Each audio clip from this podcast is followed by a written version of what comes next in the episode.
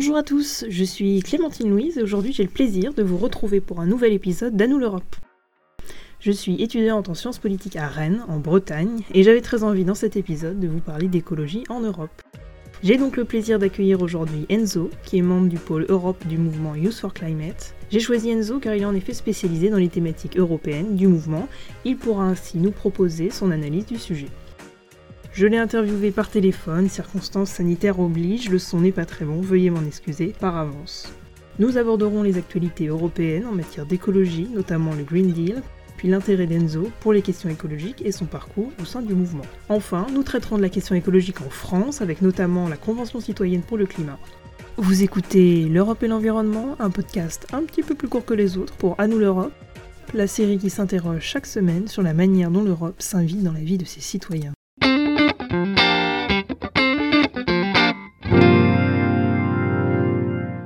Alors, dans un premier temps, il est important de savoir de quoi on parle.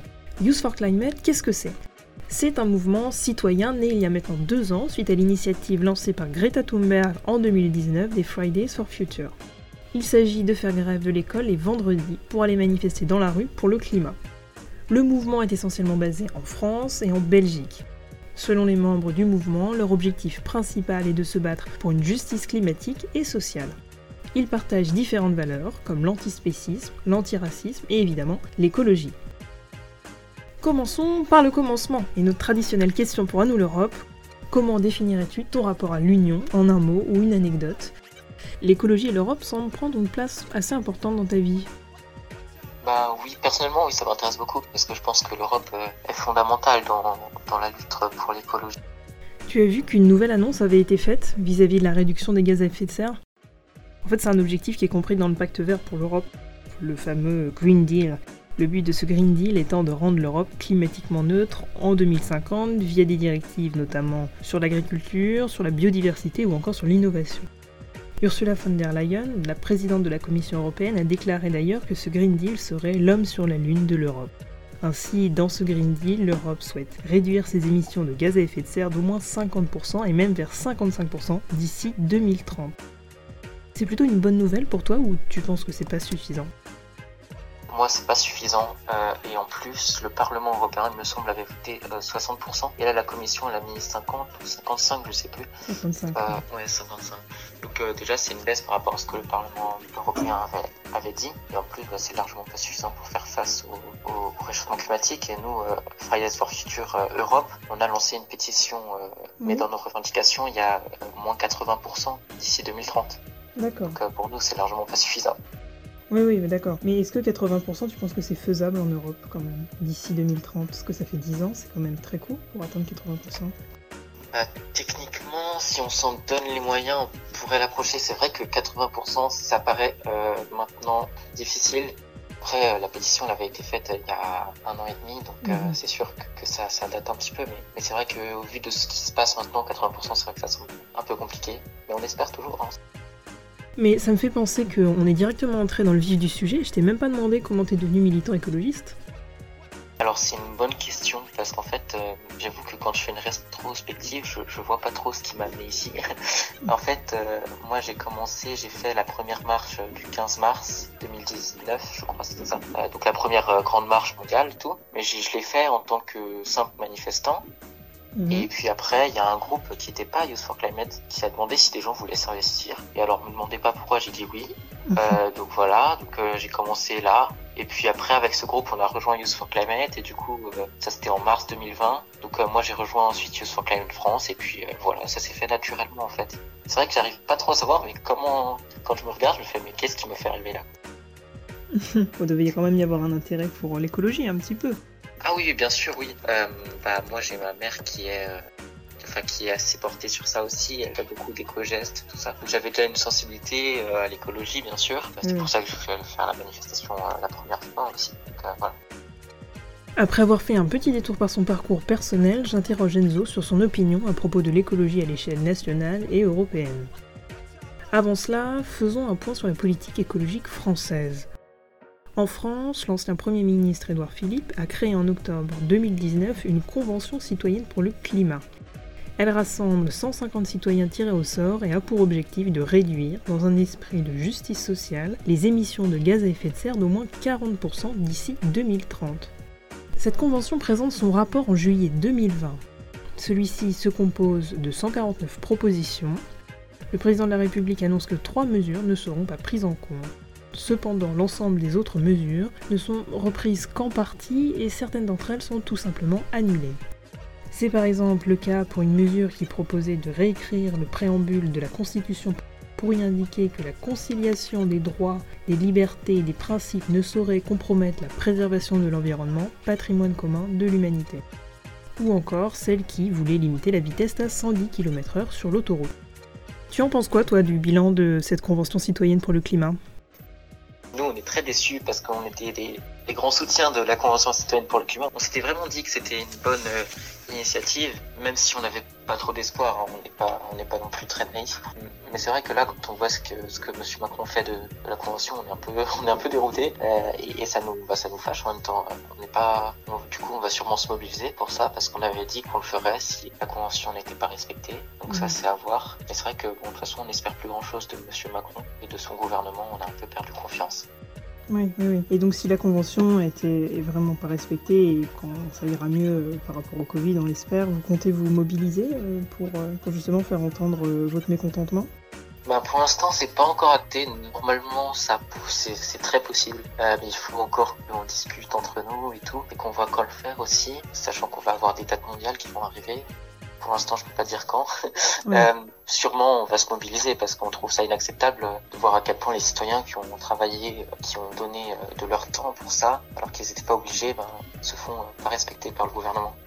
Oui, c'est vrai que lorsqu'on voit qu'en Europe des mesures sont prises pour lutter concrètement contre le réchauffement climatique, avec le lancement du Green Deal par exemple, d'après toi, comment l'Europe peut réellement atteindre ses objectifs? C'est compliqué l'Europe parce que en même temps on a on, dit que c'est important et on voit qu'ils parlent beaucoup d'écologie mais en somme ils font pas non plus grand chose pour l'instant c'est plus des, grands mots et en plus, quand on commence généralement à faire des actions, par exemple par rapport au prix du carburant, on a tout de suite des réactions dans la société civile. Donc ça paraît quand même compliqué d'avancer sur, ces dossiers-là. Oui, après euh, le prix des carburants, enfin c'est ce qui a déclenché les gilets jaunes, il me semble.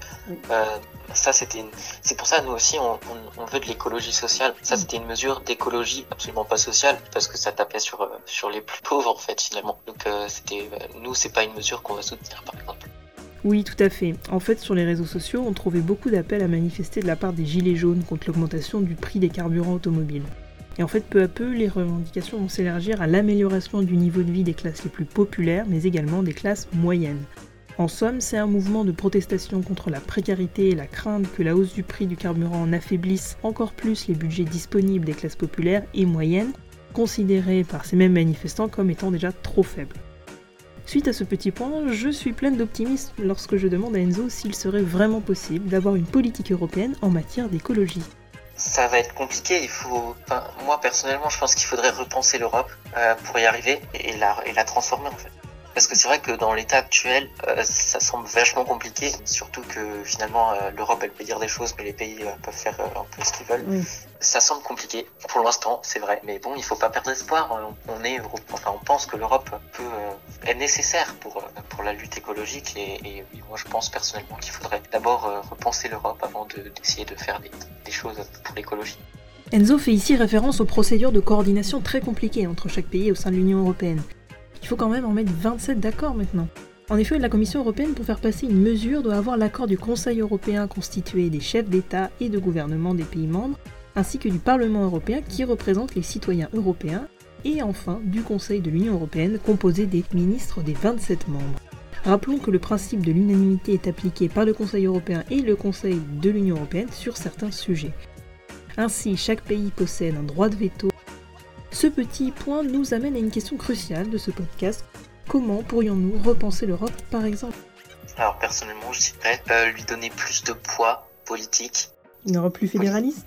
Ouais, fédéraliste, euh, pas totalement, parce que jamais, ça, ça passera jamais. mais, euh, mais oui, qu'elle puisse avoir plus de moyens de pression sur les pays aussi, et qu'il n'y a pas besoin d'avoir forcément une, une unanimité entre mm. les pays. Mm. Donc vous pensez que ça serait bien, par exemple, pour euh, les mesures écologiques, la politique euh, environnementale, de pouvoir plus imposer les mesures mhm. au risque que certains pays n'acceptent pas que l'Europe leur impose des mesures?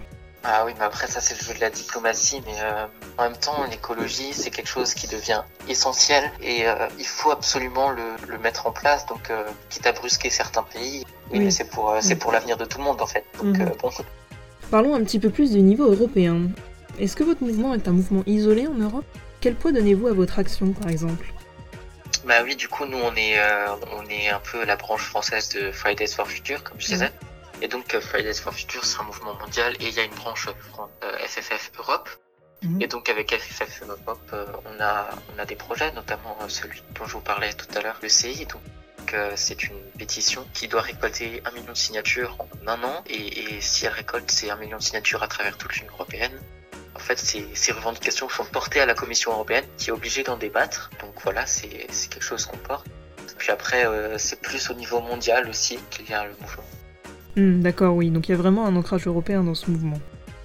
Après ces échanges très engagés et assez techniques, je voudrais terminer sur une note d'espoir. Quand tu parlais d'urgence climatique, est-ce que tu penses qu'on peut encore faire quelque chose ou est-ce que c'est déjà trop tard? C'est jamais trop tard. En fait, il y aura des effets maintenant qui sont euh, inéluctables et qu'on pourra pas éviter, mais on peut toujours atténuer les choses.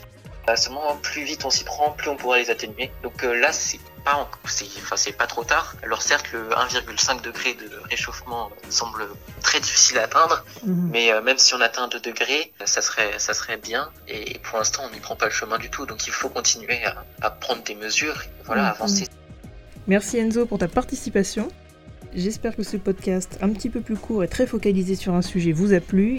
Il est temps pour moi de vous laisser. La semaine prochaine, vous retrouverez Alexiane pour un épisode centré sur la dimension politique de l'Union Européenne. Retrouvez-la la semaine prochaine, même jour, même heure. C'était Clémentine pour À nous l'Europe.